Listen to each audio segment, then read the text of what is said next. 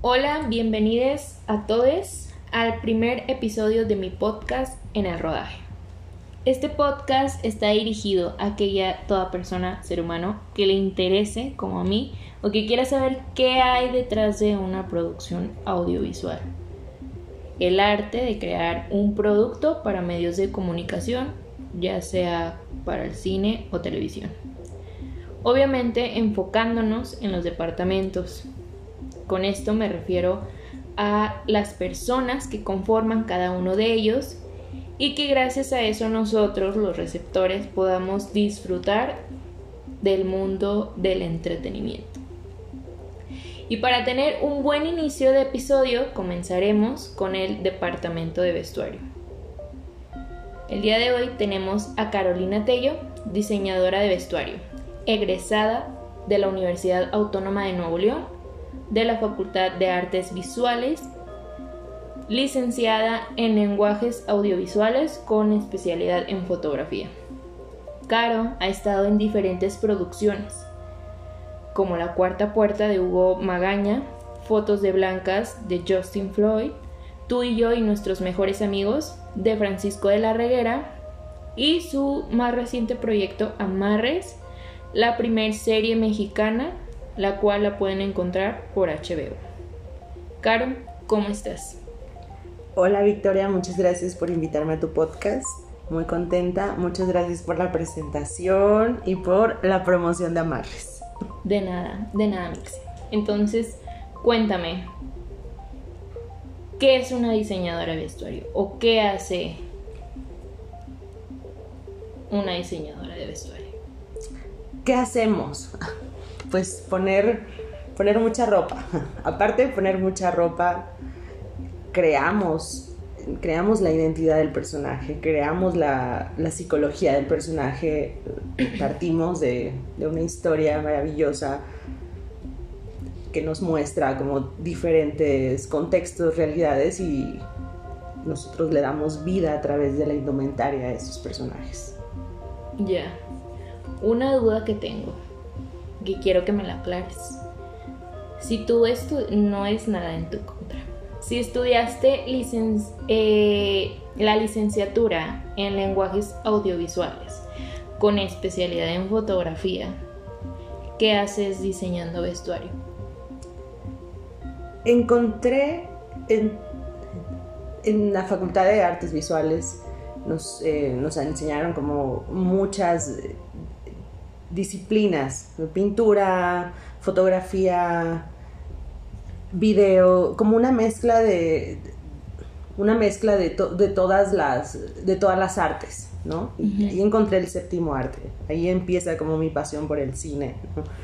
Entonces, eh, ya muy involucrada en la producción audiovisual, me di cuenta en algún momento que yo podía conectar como esto que este conocimiento que yo ya traía sobre producción audiovisual, sobre historia del arte, lo podía conectar a través del vestuario. Estaba como... Era como un reflejo un poco más específico dentro de la imagen, era como un, punto ahí en, una, en esta pieza de muchas personas, ahí yo podía también generar una imagen o contribuir a generar esa imagen. ¿Y qué diferencia tiene como el diseño de vestuario hacer moda o styling? Mucha, eh, o sea, mucha gente mucha gente me ha preguntado como si soy diseñadora de modas. No, nunca estudié moda, nunca tuve la habilidad de coser, eh, pero o sea, conforme me fue interesando el oficio, fui adquiriendo como conocimiento. Esas habilidades. Y esas habilidades, pero como en un principio no tenía la menor idea de, de poner un botón, de cómo poner un botón.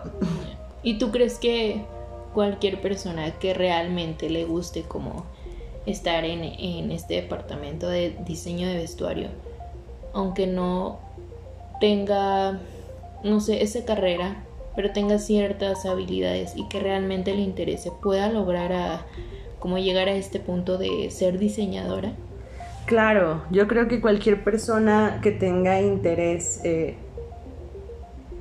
en el vestuario de alguna o de otra forma, claro que puede llegar a, diseñar, a diseñar personajes, porque al final estamos contando historias. Y yo creo que todos tenemos habilidades para contarlas y, y, el vestuario pues es una forma muy bonita de hacerlo. Y si a, si a la gente le interesa, puede interesarte la moda y puedes terminar en vestuario, o puede interesarte el vestuario y puedes terminar en la moda. O sea, al final se conecta porque el vestuario es la forma en la que nosotros queremos que nos vean. Y es como, más orgánico. es como un arte es un arte. Hay muchos caminos para poder llegar a entender el por qué nos vestimos así por qué nos ponemos algo. Hay una justificación hay un trasfondo. Y cómo es tu proceso para diseñar para darle vida a un personaje a través de la ropa qué es lo primero que haces lo primero que hago cuando me invitan a un proyecto es darme un tiempo con el guion. En presentarme y, presentar, es como una presentación, así lo veo, como un gracias por entrar a, esta historia y soy como el primer observador con la conciencia de vestirlos. Y es como una primera vez de, de entender ese universo, ese lenguaje, ese, esa historia. ¿Y qué es lo que te inspira? Creo que todo el mundo, lo que me rodea, lo que he visto, lo que he vivido, las personas que he conocido. O sea, creo que para mí todo es una inspiración. La calle, sobre todo la calle, que ahí es donde encuentro como una forma más honesta de, combinar, de, jugar con los elementos, con las texturas, con los colores, sin una conciencia real de lo que se puede significar, el, o sea, un color, pero es más complejo y es más ambiguo. Tal cual mostrar como la realidad. La realidad, sí. E, eso es lo que creo que más me gusta de, de, poder llevar esa realidad a la pantalla y homenajear a esos personajes, porque para mí toda, el vecino, eh, mi amiga, todos son unos personajes, se vuelven unos personajes. Ya, qué interesante. Y este, ¿qué es lo que te gusta más a ti como de la parte de contar historias? Como formar una historia desde, desde cero, desde nada, o contar como una historia que ya trae, no sé cómo decirlo, como ya trae antecedentes, por así decir. Por ejemplo, contar, hacer un, diseño de vestuario de una serie de la Revolución Mexicana.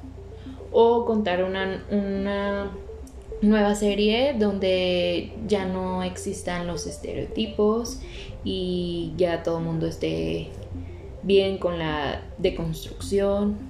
No sé, ¿qué es lo que más te gusta a ti?